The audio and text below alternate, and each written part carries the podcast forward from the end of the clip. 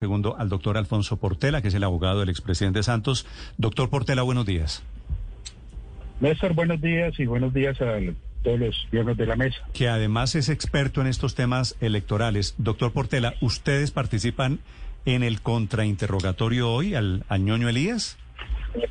No, no, Néstor, nosotros estamos en la parte administrativa, o yo estoy en la parte administrativa, que es la investigación del Consejo Nacional Electoral. Ok. Doctor Portela, ¿qué piensan ustedes de lo que dijo el ñoño Elías, que entre otras cosas abre la herida de la campaña de Juan Manuel Santos 2014? Bueno, esto ya se ha venido tratando en otras instancias. Eh, por ejemplo, el caso de Bula, el tema de, de Dumar, eh, el tema de señor Pico, eh, la cronología de, de, toda esta de toda esta situación se ha venido tratando en diferentes escenarios. Yo quiero llamar la atención un poco en lo que dijo la Corte Suprema de Justicia cuando el tema campaña se le trató a, en la investigación contra el ex senador Elías. La, la sentencia desestimó completamente el hecho de que de que se tratara de involucrar la campaña y digamos en mis palabras, eso no lo dice ahí, eh, aparentemente se deja ver es que estaba desviando la atención de todo el entramado de Odebrecht para eh, meterlo dentro de la campaña. Mm. Doctor Portela, usted como experto en temas electorales a estas alturas del juicio y del debate público alrededor del tema, ¿usted cree que hay dudas de que entró plata de Odebrecht a la campaña de Juan Manuel Santos?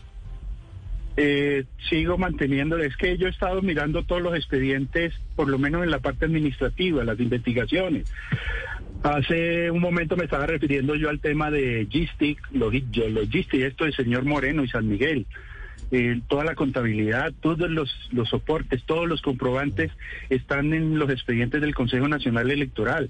Lo mismo que lo de lo de Pacific, todo esto ha estado al, al, al escrutinio de los magistrados que están valorando desde la óptica administrativa. Y sería bueno y yo creo que ya en este momento debe estar la diligencia adelantándose, escuchar eh, el contrainterrogatorio que planteaba la defensa del doctor Andrade, porque pues ahí, eh, según lo que escuché ayer, iban a presentar muchos documentos que podían desvirtuar totalmente lo dicho por el senador Elías. Doctor Portela, el senador o ex senador Elías habló de reuniones de Juan Manuel Santos con el Euberto Martorelli. Habló de una reunión en Palacio, seguramente esa no se dio porque dicen que no están en los registros de la entrada a la Casa de Nariño, pero habla de otros encuentros con Roberto Prieto incluso en donde se habrían acordado las, las, los dineros para la campaña. ¿Hay, ¿Hubo alguna reunión de Juan Manuel Santos con el Euberto Martorelli?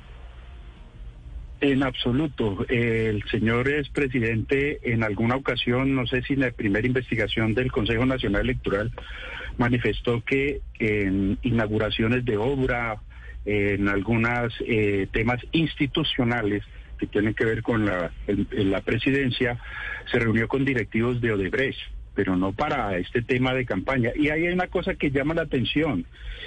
En la declaración de Alberto Martorelli en la primera investigación, y que creo que está en el primer expediente de la Fiscalía, y el tema Sancho, ese famoso trabajo que hizo, junto con un señor Arocha, dijeron que ese trabajo lo estaban haciendo para acercarse al gobierno. Entonces dice uno, bueno, pero entonces aquí hay una contradicción si estaban buscando la manera de acercarse al gobierno, entonces, ¿por qué ahorita sale una declaración donde se dice que no, que ya con el gobierno todo estaba arreglado? Entonces, o se acercaron o no se acercaron, porque ahí hay una contradicción en eso. Eh, precisamente cuando se exploró el tema de, un trabajo que hizo Sancho eh, para Odebrecht, y ellos manifestaron en sus declaraciones, tanto el señor Arocha como el Huberto Martorelli, que lo que estaban intentando era acercarse. Y hay otro dato curioso también ahí. Dentro de, las dentro de la declaración de ayer, decía el, el senador Elías que habían unas reclamaciones. Si revisamos, Odebrecht presentó unas reclamaciones que creo que ascendían a algo así como 200 mil millones de pesos y el gobierno no se las reconoció, las perdió esas reclamaciones. Entonces, bueno, pero entonces no era que eran tan amigos y tan cercanos y las reclamaciones de todo ese toda esa cantidad de Pero, dinero doctor Portela, el se la gobierno... resolvieron en Sí, contrario. pero el mismo gobierno que usted dice que resolvió en contrario esas reclamaciones favoreció a Debrecht en otros aspectos, como por ejemplo en la vía Ocaña Gamarra, que terminó siendo el huevo de la serpiente para el escándalo de corrupción. Habla Ñoño Elías de circunstancias de modo, tiempo y lugar de la entrega de dineros directamente a Luis Miguel Pico para Roberto Prieto, que era integrante fundamental de la campaña. La otra opción es, si no entró la campaña Santos, la plata, pues eh, se la embolsilló Roberto Prieto. ¿Usted cree que eso pudo haber sido posible? Yo lo que creo es que de, de todo el tema de la del- de Ocaña Gamarra se estaba llevando dentro de la regularidad de un trámite para una obra, que de pronto la firma de Brecht eh, encontró en un en el en el senador Elías pues un vocero para que ayudara a tramitar y creo que así está reconocido y se volvió lobista y era el que iba a golpear las puertas y todo ese tipo de Mm. ver, casi Pero de, Portela, de ahí, es- eso que de usted ahí- describe, eso describe, que usted describe tan naturalmente, un senador que era vocero de una empresa privada que se volvió lobista, eso, doctor Portela, me, llama, me da pena con usted, se llama corrupción, Eso, en, ¿no? Eso en Colombia no es permitido. Eh, Es que precisamente por eso es que está eh, eh, implicado en todo este, todo este asunto, porque fue calificado como delito. Sí, todo y ese si trámite hubo, que y si estaba hubo delito, haciendo ¿quién le dio los contratos a Odebrecht, doctor Portela? es que el, el, el hoy, por ejemplo, que va a contrainterrogar la defensa, eh, supongo yo que la defensa del, del, del ex el, des- el directivo de la de la ANI pues ahí es donde van a estar las explicaciones correspondientes a si el tramo de Ocaña Gamarra se hizo conforme a la ley. Porque es que ahí lo que puede pasar es que ahí puede haber un lobista metido en el tema, pero el trámite pudo haber estado dentro de toda la regularidad. Pero si era, pero si legal, ¿para qué no necesitaban, para qué necesitaban a, a Ñoño Elías? pero es la misma el mismo cuestionamiento que yo hago Néstor cuando digo si Martorelli le dice a Elías que ya tiene al gobierno y habla con el presidente, entonces ¿para qué necesito a Elías? Un, un colega suyo me hizo una reflexión esta mañana, me dijo, si yo hablo con Dios, ¿para qué necesito al Papa? Pues necesita al Papa en este caso, me parece un poquito gráfico, pero fíjese usted que se necesitaría justamente para que el Papa pues entregue las indulgencias. Eh, Ñoño Elías era El el, Papa, que... el Papa es el representante de Dios Claro, en la tierra. Ñoño Elías Era el fue que el que hacía sucio. la maquinaria. Ñoño Elías fue el que utilizó la plata. Pues para qué? Para, para conseguir los votos. No sé si comprados o con logística, como quiera. Pero Ñoño Elías Pero, era el operador práctico de la política. Doctor Portela, es que quería preguntarle porque Ricardo le preguntó y usted tal vez no le contestó. Porque Ñoño Elías dijo ayer que había entregado 800 millones de pesos a Pico. Y entonces le preguntaba a Ricardo, entonces fue que Pico y, Pico y Prieto se quedaron con esa plata. Pues me queda muy difícil hacer esa afirmación en la medida o, o- o- o darle una respuesta a eso, sencillamente porque el tema pico en la parte administrativa fue tratado y creo que el señor recibió algún tipo de sanción al respecto. Pero de ahí a que haya trascendido a las arcas de la campaña es donde no aparece ese asunto. Sí. Doctor Portela, su cliente es el expresidente Juan Manuel Santos, ¿verdad? Sí, señor. ¿Su cliente se reunió con Martorelli? No para efectos de campaña, repito, él, reconoció unas reuniones para con los efectos- directivos no. de Odebrecht. No para efectos de campaña, para allá voy. ¿Con quién de Odebrecht se reunió Juan Manuel Santos? Eh, sí, yo tengo entendido inclusive con el mismo señor Marcelo y otros directivos de Odebrecht en su momento en temas de entregas de tramos de obra y, y cosas institucionales. Sí. ¿Con Marcelo Odebrecht se reunió dónde? Es que no recuerdo exactamente la declaración, la declaración que se dio al respecto, pero sí se aceptó que efectivamente en temas institucionales y creo que en alguna entrega de un tramo de obra hubo eh, eh, alguna reunión en la No, conversación. es que ustedes muy hábilmente dicen, no, con Martorelli no se reunió y no en la Casa de Nariño, pero con el señor Marcelo Odebrecht se reunió en Panamá, en una reunión privada Creo que- or- organizada por Gina Parodi, eh, doctor Portela.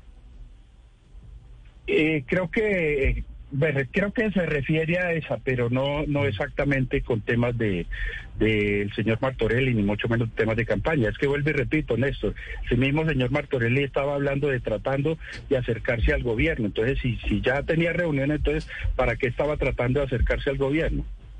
Sí, y, y esa reunión que tuvieron en Panamá, eh, Marcelo Odebrecht, el en ese momento presidente de la República, Juan Manuel Santos, ¿usted ha preguntado para qué se reunieron?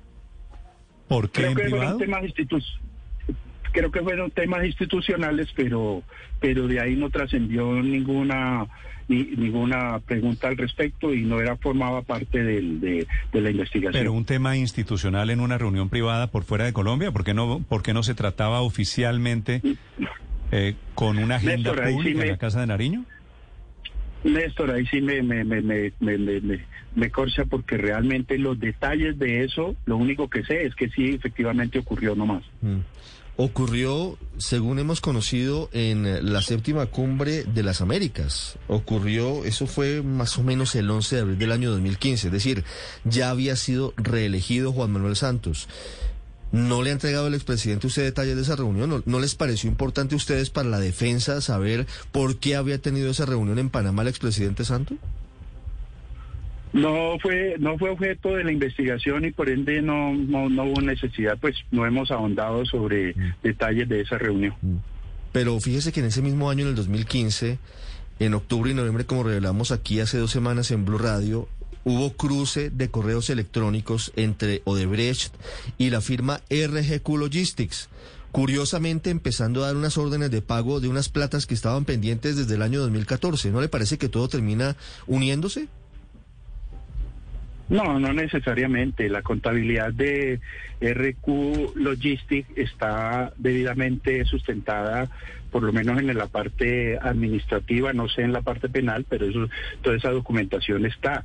Y recuerden que, por ejemplo, en el caso de Moreno y San Miguel, eh, pues ellos no han podido declarar en el proceso administrativo y no lo han hecho en la fiscalía, pero eh, algunas declaraciones de los abogados han manifestado efectivamente que lo que existió con ellos fue una situación meramente privada y tengo entendido, no, no tengo la certeza, que parte de ese dinero el señor San Miguel como que lo gastó en vehículos, en apartamentos u oficinas eh, en algún lugar del país. Entonces, toda esa parte falta por aclarar. Sí.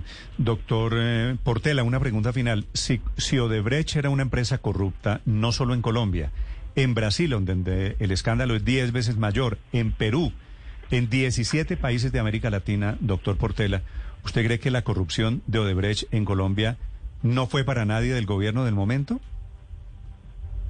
Pero es que recuerden esto que hay, han habido personas del gobierno o de los gobiernos en ese momento que han resultado sentenciadas por temas de Odebrecht pero no necesariamente por temas de campaña. El mismo Roberto Prieto tiene una situación particular ahí, eh, lo que le está pasando al senador Elías, creo que un ex, viceministro, en fin, hay varias personas de eh, que pertenecían a los gobiernos que están pagando hoy eh, situaciones individuales y personales. Sí, doctor Portela, toda vez que el señor Elías le está mm, atribuyendo conductas delincuenciales al expresidente Juan Manuel Santos. ¿Ha hablado usted con el doctor Santos sobre la posibilidad de denunciar penalmente al ñoño Elías?